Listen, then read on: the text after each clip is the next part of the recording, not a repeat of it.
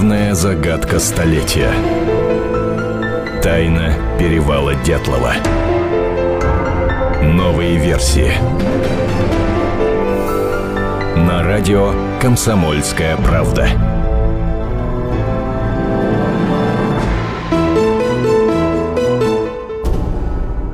Добрый вечер, дорогие друзья. Комсомольская правда. Меня зовут Антон Челышев. Я приветствую в студии специального корреспондента комсомолки Наталью Варсегову. А, добрый Наташа, вечер. Добрый вечер.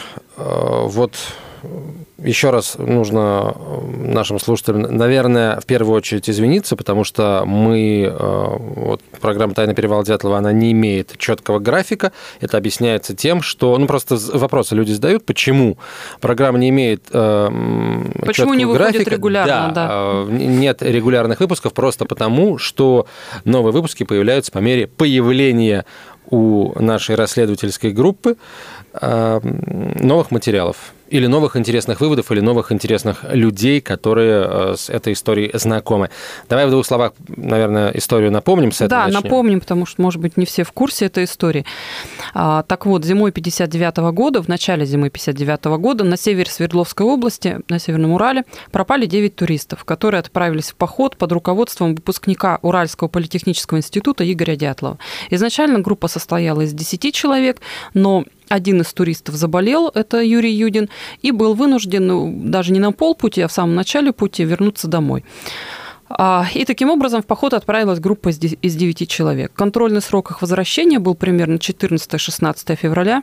Они должны были вернуться домой, по крайней мере, 14 февраля. Они должны были дать как телеграмму своим родным о том, что все, мы вышли, а, уже вышли из похода, и скоро будем садиться на поезд и поедем домой. Но, к сожалению, родные телеграммы никакой не получили. А, прошел день-два, начали его родные бить тревогу. Обращались они к руководству туристической секции Уральского политехнического института с просьбой, что давайте что-то начинать. Наверное, надо начинать какие-то поиски. Ребят, от ребят нет вообще никаких вестей. Ну, пока суд до дела, пока что-то там а, начальник турсекции немножко как-то так начал успокаивать. Да ладно, такие случаи были, вот сейчас они появятся и так далее пока еще пока, пока руководство института не чухнуло, что что-то там вообще серьезно, да, не, не, не прочувствовало это. Э, и, в общем, поиски-то начались на самом деле поздновато. Может быть, спустя неделю после того, после того как уже истек контрольный срок выхода группы из похода. А что показали поиски? Во время поисков, где-то примерно 25 числа, была найдена палатка. Пустая, палатка, которая просто стояла на голом склоне на безымянном перевале. Сейчас этот перевал носит имя группы Дятлова, в которой никого не было, были только вещи туристов. Причем, что самое примечательное, была даже верхняя одежда, были валенки, а, э, что говорило о том, что, видимо, туристы куда-то ушли без одежды, куда-то делись, что с ними случилось, непонятно. От палатки вниз по склону шли следы, где-то даже, просле... где-то даже были такие следы, что отпечатался ступня в носке. То есть такое было очевидно, что что люди шли без обуви. Э, куда они ушли, куда делись, непонятно. И в этот же день примерно, э, уже ближе к вечеру, были найдены первые два трупа. Это Юрий Кривонищенко и Юрий Дорошенко. Они лежали под кедром э, в лесной такой лощине, и рядом с ними был костер. В нем были такие не перегоревшие, даже толстые сучи, и стало совершенно непонятно, почему туристы, даже сумев разжечь костер, почему они погибли, по крайней мере, вот эти двое, почему они не согрелись у костра, хотя каждому, ну, даже уже тогда было понятно, каждому опытному туристу, что если у тебя есть костер, их, большой, их большие сугробы, то, в общем-то, у тебя есть возможность спасти свою Сугробы жизнь. спасут от ветра, а костер Да, он согреет. И тепло. Поэтому тут было вот это было совершенно непонятно. Спустя несколько дней были найдены еще три, три трупа, и оставшиеся четыре были найдены уже только в начале мая. Собственно, а, расследование этой трагедии было вот тут до конца не ясно, то ли было оно засекреченным, то ли не было засекреченным. До сих пор нет никаких абсолютных данных на этот счет. Но то, что оно было каким-то совершенно неполноценным, то, что на многие вещи следователи почему-то закрыли глаза во всей этой истории, как, например, тяжелые травмы последних найденных туристов, и вообще потом это уголовное дело было прекращено, по непонятным поводам с странной формулировкой, что туристы стали жертвой стихийной силы, преодолеть которую они были не в состоянии. Мы уже рассказывали о том, кто в наших радиопрограммах, кто придумал эту формулировку, откуда она взялась, почему, собственно, так было проведено уголовное дело. Мы даже приглашали судебно-медицинского эксперта Эдуарда Туманова, который нам рассказывал о характерах травм туристов, о том, что это вообще могли, э, могла быть какая-то драка или что-то еще. И вот мы снова сейчас здесь с вами встречаемся, но теперь уже будем говорить немножко о друго, по другому поводу.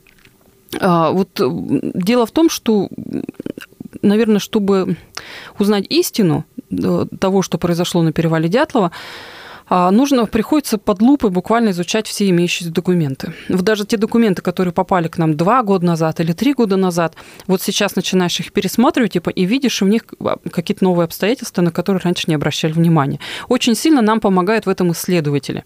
Это частные исследователи, просто любители, которым вот интересно заниматься этой темой, и они очень часто в своих письмах подбрасывают нам такую пищу для размышлений. И в частности, то, о чем сейчас мы будем говорить, это тоже не столько наше, находка, сколько это помощь одного из исследователей э, тайны перевала Дятлова. Так вот, а, во время поисков группы, когда были только, когда только-только высаживались ну, такой десант, назовем их, да, это группы по 3-4 человека, это участники туристической секции Уральского политехнического института, их выбрасывали в точках маршрута, который, предполагаю, маршрута, где должна была пройти группа Дятлова, и они должны были смотреть, вот проходила группа в этих точках или не проходила.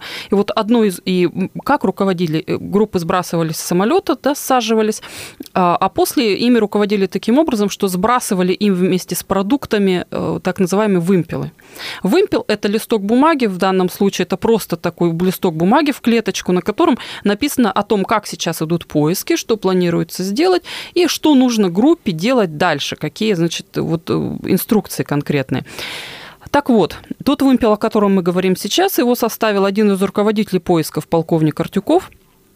И э, он писал, что вот сейчас мы делаем, значит, у нас сейчас в планах э, то-то, то-то, то-то, что одна из поисковых групп, она прошла, э, значит, там ничего не было найдено, поэтому вам сейчас нужно посмотреть э, вот там определенную длину такого-то маршрута, и кроме того, ведется планомерная авиасъемка всей местности аварийного маршрута.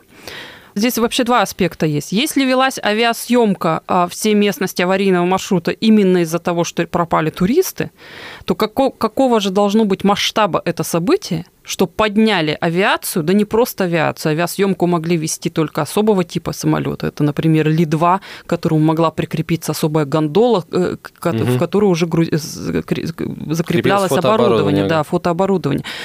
Вот. И тогда, то есть что такое могло произойти с этой группой, что вдруг начали авиасъемку. Либо же вот слово планомерное так нам подсказывает, что, может быть, съемка-то велась не столько из-за пропавших туристов, сколько просто объединили усилия. Может быть, может быть, да, я, мы, я не утверждаю, это, эта авиасъемка велась в целях геологических разработок. Потому что в то время на Северном и Приполярном Урале специалисты искали урановые месторождения, мы знаем об этом, да, из истории геологии. И в частности, вот когда мы начали изучать эти моменты, даже не мы, а также вот исследователи, которые занимаются тайной перевала Дятлова, то они узнали, что в 1959 году а, в этих местах работы проводила геологическая экспедиция Новосибирского геофизического треста. И работала эта экспедиция под руководством Большакова. А, Большаков, кстати, очень известный геолог для Сибири, а, и его имя там хорошо известно тем, кто хоть как-то, хоть как-то соприкасался с биологией. Дело в том, что очень много много разработок месторождений на его счету. И вот, в частности, это, это, эта экспедиция тоже была такой очень знаковой. Она велась два года, 59 и 60 год на Северном Урале. Большая просьба к тем, кто нас сейчас слышит, если вы имели хоть какое-то отношение к геологии, а, к разработкам, к авиасъемкам, и, может быть, вы, может, вы можете нам подсказать, где можно найти эти фотографии, где их можно посмотреть, хотя бы в какой архив можно нам обратиться, то мы очень просим вас сообщить нам об этом. Наши адреса и, и телефон есть на сайте «Комсомольской правды». Сейчас мы прервемся, через две минуты продолжим. Тайна перевала Дятлова. На радио «Комсомольская правда».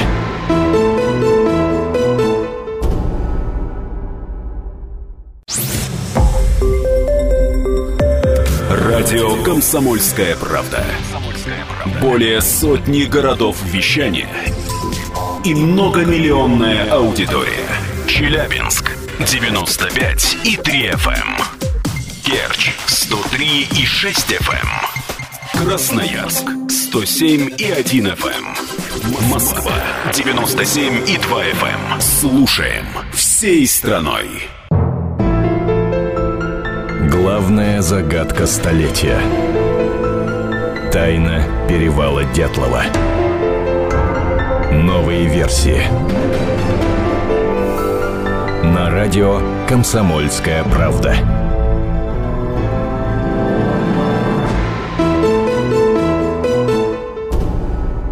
Продолжаем разговор. Антон Челышев, Наталья Варсегова, специальный корреспондент «Комсомольской правды».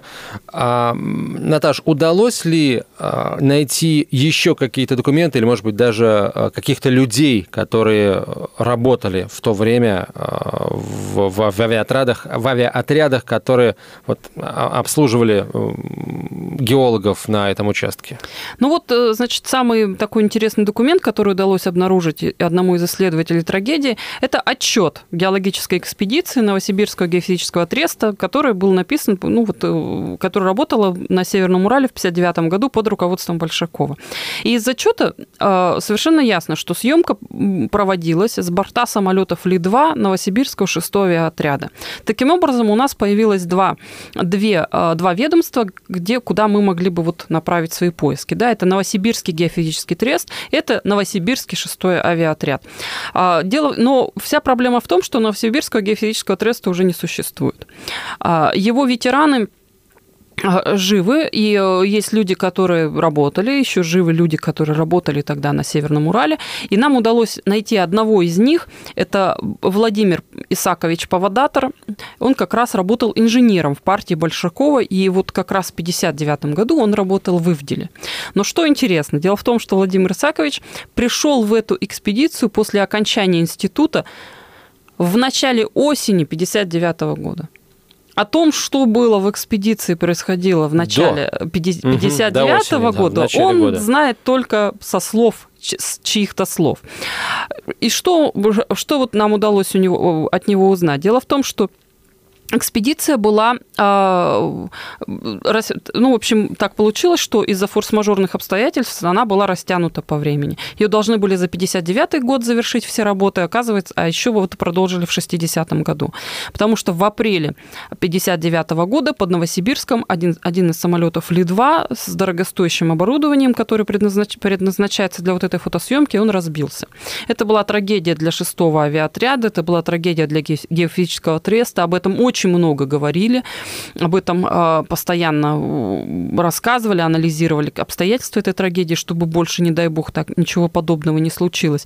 И тем не менее, эта трагедия, она вот в памяти Владимира Исаковича не затмила э, трагедию с нашими туристами.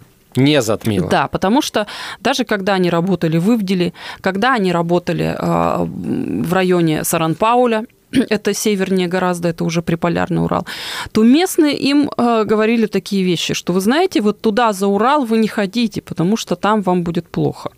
Почему плохо, что плохо, местные так вот как-то толком не объясняли, в общем, связывали это частично с богами, частично еще с какими-то даже и природными явлениями, но они им говорили о том, что вот вы живые оттуда не вернетесь, вот там 9 человек, вот совсем недавно они оттуда живыми есть, не вернулись. То есть, говоря про а, вот туда за Урал, они имели в виду как раз от Артен, получается? Они имели в виду, да, как раз вот этот район Северного Урала, где погибли туристы. То есть вот примерно такое у них было. Причем не придавали какого-то значения этим словам геологи, потому что, ну, мало ли что тут местные говорят, но вот как-то в памяти Владимира Исаковича это отложилось. А что еще интересного рассказал нам э, поводатор? Э, э, он говорит, говорил о том, что самолет или два делая вот эту видео, а, фотосъемку, они летали галсами через 200-250 метров.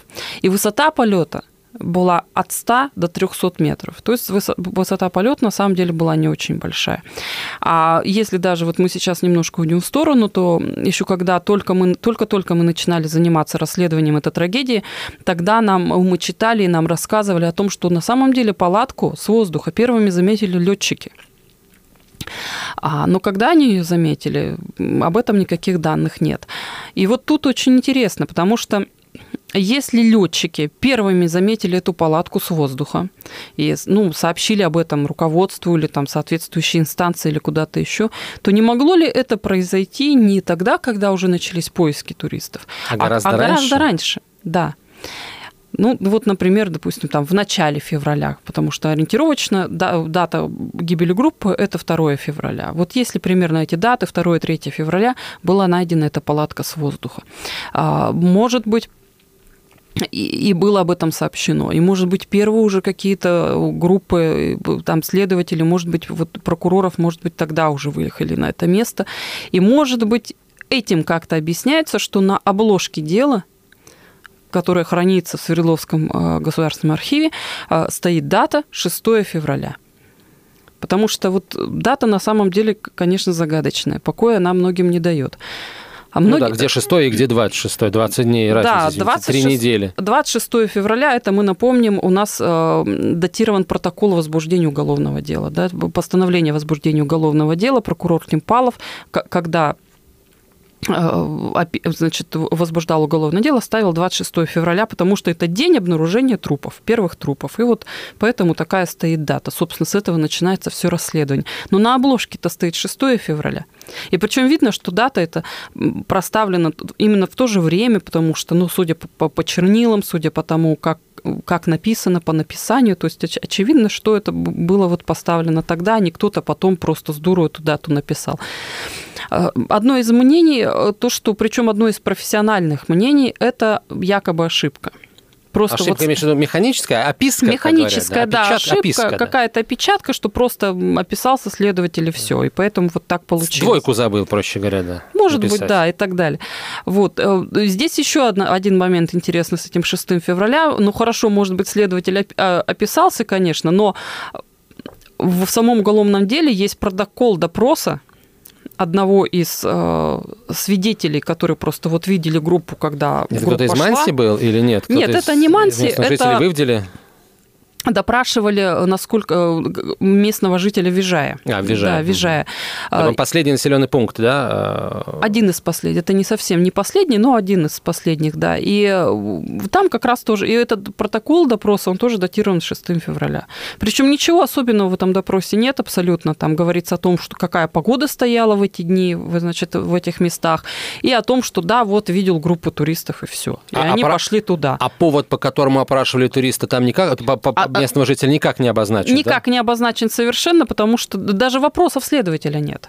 То есть там нет такого, что вот такой вопрос задает следователь, и потом идет ответ. Там просто идет вот сплошняком, примерно на полстранички рукописный текст о том, что вот была такая-то, такая-то, стояли такие-то погоды, и вот видели туристов, и все.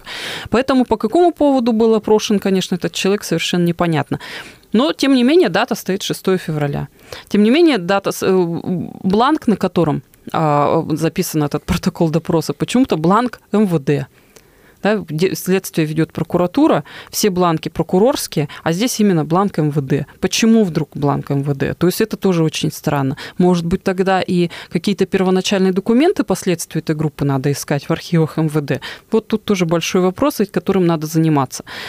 Но это, скажем, вот это вот допрос от 6 числа а, подтверждает предположение, ну, отчасти, конечно, подтверждает предположение, а, с которым ты только что выступила, вот не так давно, о том, что а, летчики действительно могли заметить палатку, ну, там, через сутки, через двое после гибели группы, и тогда первые допросы местных жителей, которые, получается, одними из последних видели дятловцев, вполне логичны. Конечно. Но прошла информация по служебным каналам, и начали искать, начали а, пошли в первую очередь к тем, кто видел их последний раз да, живыми. начали проводить оперативную работу. Оперативная работа – это как раз прерогатива МВД. То есть это абсолютно тут все укладывается и так далее. А непонятно только одно, где все остальные документы, ну, датированы тогда 6, 7, 8 февраля и так далее, если эта оперативная работа велась и дальше. Я сильно сомневаюсь, что все ограничилось допросом одного человека, например.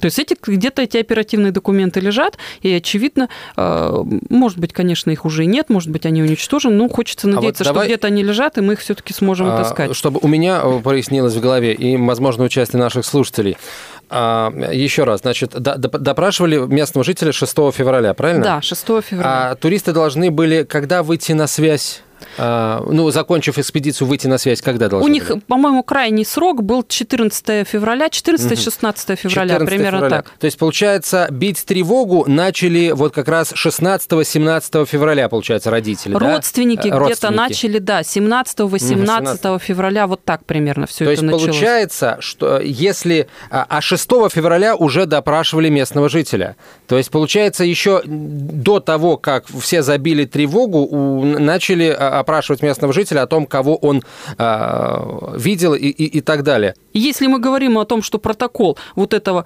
а, свидетеля Попова, да, я нашла его сейчас, вот свидетеля Попова допрашивали, и допрашивает его начальник полуночного поселкового отделения милиции капитан Чудинов, э, если этот протокол изъяли из другого дела и положили в это дело, ну это тоже должны объяснить.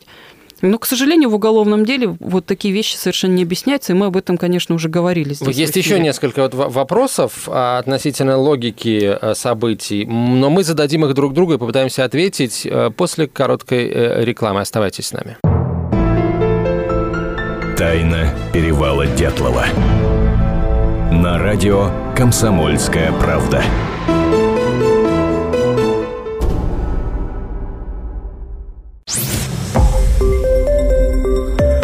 Радио «Комсомольская правда». Более сотни городов вещания и многомиллионная аудитория. Хабаровск 88 и 3 FM. Тюмень 99 и 6 FM. Кемерово 89 и 8 FM. Москва 97 и 2 FM. Слушаем всей страной.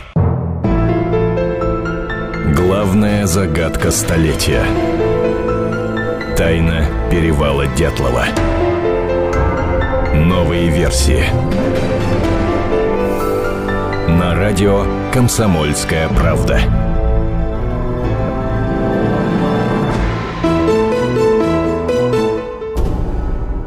Возвращаемся в студию прямого эфира. Наталья Вартегова, специальный корреспондент «Комсомольской правды», и я, Антон Челышев. Опять же, если, если говорить о логике событий. Ну, хорошо, пролетели э, летчики, которые занимались съемкой местности для Новосибирского геологического треста. Э, ну, увидели они группу туристов. Вот они идут себе и идут. Ну, или стоит палатка. Нет, А, если они группу туристов увидели, группу я думаю, туристов или ничего в этом такого палатку. нет, да? Палатку А, увидели. да. Увидели палатку, например. Тоже, в общем, ничего такого нет. Туристы могли где-то там, э, я не знаю, или Да. в палатке быть, или э, где-то в лесу согласна, быть. То да. есть э, не было повода, наверное, поднимать но, панику. Но съемки, вот смотри, съемки провели и получили, и, и получается, геологи вот а, потом получают эти снимки. Они делают снимки. Ага, потом из этой- да, проявка. проявка, Да-да-да. снимки. Тут видят, ну, мы, сеч- я, я повторюсь, мы сейчас фантазируем, да, мы сейчас Ну, просто предполагаем, предполагаем, да. да. И вот они видят, что стоит эта палатка на склоне.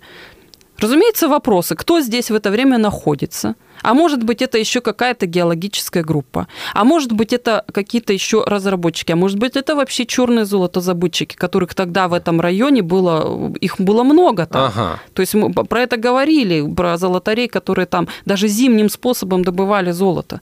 Это и мы даже писали про способ, про способ такой, добы- такой добычи. И кто это? Тут, разумеется, нужно было все равно выяснить, что это за палатка, кто, и кто там находится в это время и так далее. Поэтому, разумеется, сигнал, как мне кажется, сигнал в районное отделение милиции должен был поступить от руководителя экспедиции геологической.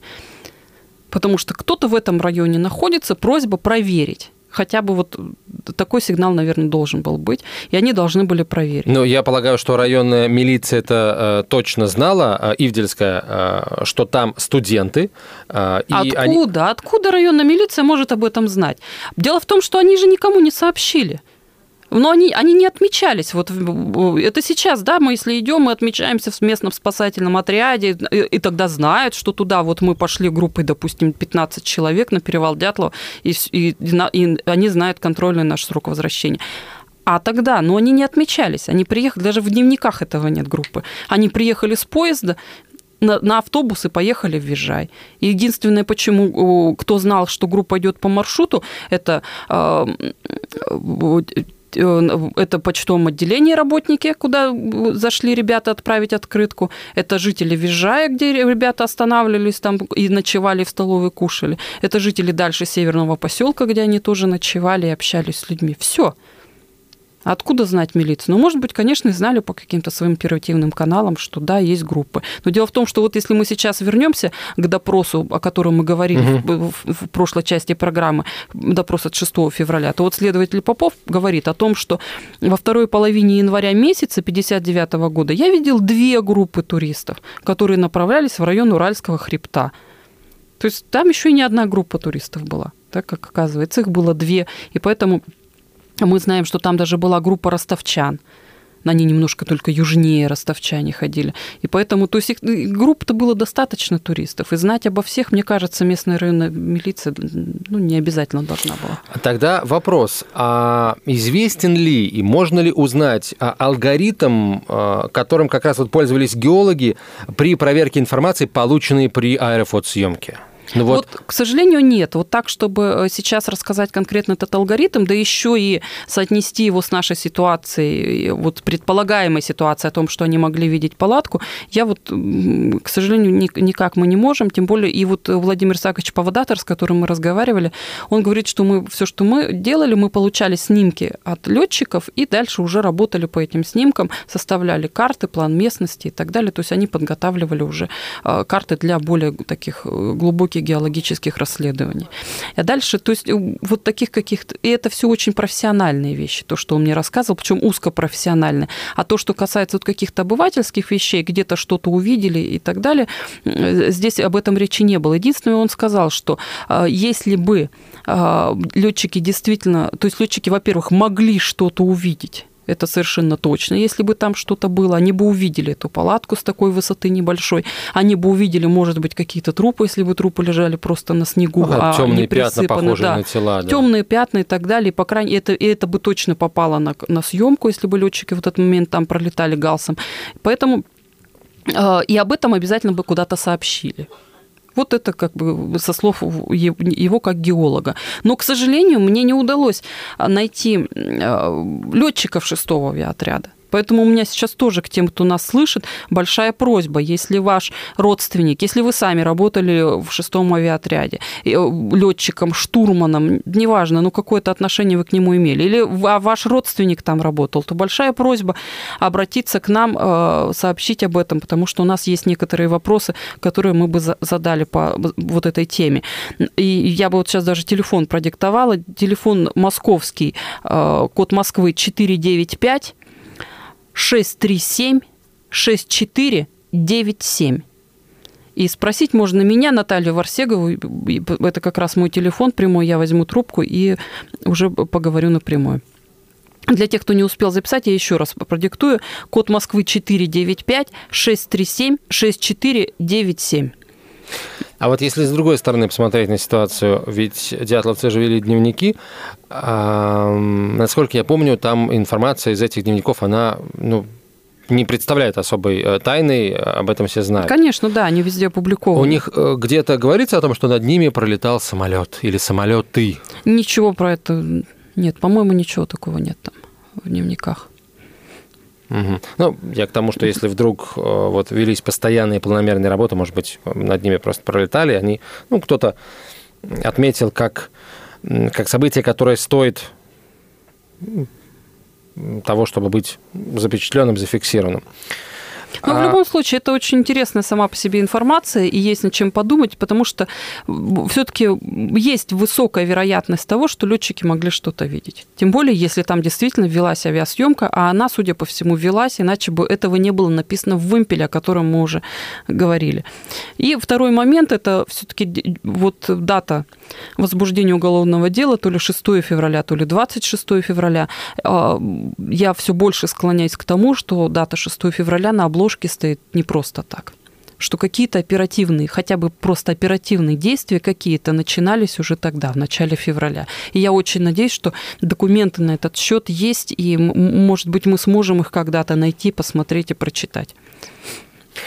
А вот Владимир Павадатор, с которым вы общались, а правильно, правильно ли я э, понимаю, что он вот в 59 году, э, ему довелось в том числе и в Ивделе поработать, да, в рамках, э, ну, да, он работы экспедиции. Вывделе, да. Просто от Ивделета до места, э, где произошла трагедия, ну, ну это ну, совсем это немного. Да, да, это ближайшая точка, там недалеко, по-моему, там около 170 километров. А, наверняка местные жители, может быть, что-то говорили. У него таких воспоминаний у него нет? Вот таких нет. Я тоже это уточняла, спрашивала, но он, к сожалению, ничего такого не понял. Он, тут так интересная память работает людская, очень избирательно. Вот что касается его профессиональных обязанностей, именно как геолог, он помнит очень четко. Да, он помнит разницу между приборами, которыми делали ави... авиафотосъемку. Он, он помнит э, самолеты, он помнит фамилии летчиков, которые э, летали, он помнит фамилии людей, которые вместе с ними работали в экспедиции, что они делали, конкретно какие-то геологические изыскания, там, да, он мне рассказывал, допустим, разницу между камеральным периодом и периодом работы на Земле и так далее. Но что касается вот каких-то разговоров, а кто-то вам что-то рассказал, он говорит, вы знаете, я не помню. Может быть, кто-то что-то рассказывал, но я настолько этого не помню, что даже вот, ну, сложно даже, я даже фантазировать, говорит, сейчас не хочу, потому что, ну, смысла совершенно никакого в этом нет.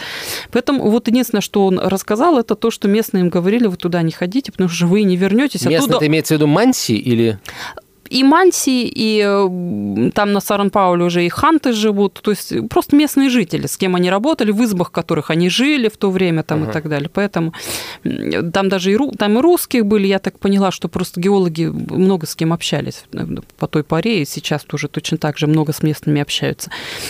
Э, и вот он говорил, что вы туда не ходите, вы просто живы оттуда не вернетесь. Слушай, ну вообще геологу такое говорить смысла нет, он пойдет туда, куда нужно идти, чтобы получить ответ на вопросы. Наверняка геологи все-таки там бывали, но я понимаю, что если вот э, поводатор об этом ничего не рассказывает, об этом не помнит, значит, он не был тем человеком, который там бывал и не общался с теми людьми, которые там бывали. А вот у этого шестого авиаотряда у него остались какие-то архивы, может быть? Э, архивы, где да. можно Вот архивы шестого авиаотряда, они хранятся в Новосибирском государственном архиве, и там я работала, там в этом архиве я тоже много работала, поднимала всю информацию, но, к сожалению, никаких упоминаний об экспедиции, об участии к экспедиции, вот именно экспедиции Большакова в 59 году я там не нашла. То есть вот, это, вот здесь, конечно, большой э, такой какой-то вот пробел именно в, это, в архивах, потому что ну, ничего, то есть есть информация об аварии 59 -го года, о которой я уже говорила, есть о том, что тогда летный состав отстранили от работы, видимо, пока там не разберутся в этой аварии и так далее. Вот об этом, обо всем информация в архиве есть, а что касается вот полетов именно в 59 году, здесь информации нет. Может быть, конечно, мы ошибаемся, да? Может быть, это были летчики не шестого отряда. Ну, я так, сейчас те, кто вот вели эту планомерную mm авиасъемку. Но это будет тогда в том случае, если эта авиасъемка велась именно из-за поисков группы тогда, скорее всего, были привлечены летчики каких-то других авиаотрядов. Может быть, это был... Почему мы говорим о шестом авиаотряде? Потому что есть самолет Ли-2, который мелькает в воспоминаниях участников э, этих поисков. Есть самолет Ли-2, который... А, а это особого типа самолет, который на тот момент был в шестом новосибирском авиаотряде и в третьем московском авиаотряде. Поэтому, может быть, все-таки авиасъемка велась с помощью самолетов московского авиа, третьего авиаотряда. Если меня кто-то сейчас слышит из э, летчиков да, или работников этого авиаотряда, или их родственников, то у меня большая просьба опять же обратиться к нам по телефону 495 637 6497. Наташа, спасибо большое. Я желаю вам э, новых открытий на этом пути. И ну, у нас есть возможность сейчас порадовать наших слушателей и там, пообещать им в ближайшее время какую-то еще новую информацию? Да, мы обязательно в ближайшее время еще расскажем о кое-каких своих разработках. Это достаточно интересно. И это уже касается уровня ЦК КПСС. Наталья Варсегова, специальный корреспондент «Комсомольской правды». Меня зовут Антон Челышев. До встречи. Тайна перевала Дятлова на радио «Комсомольская правда».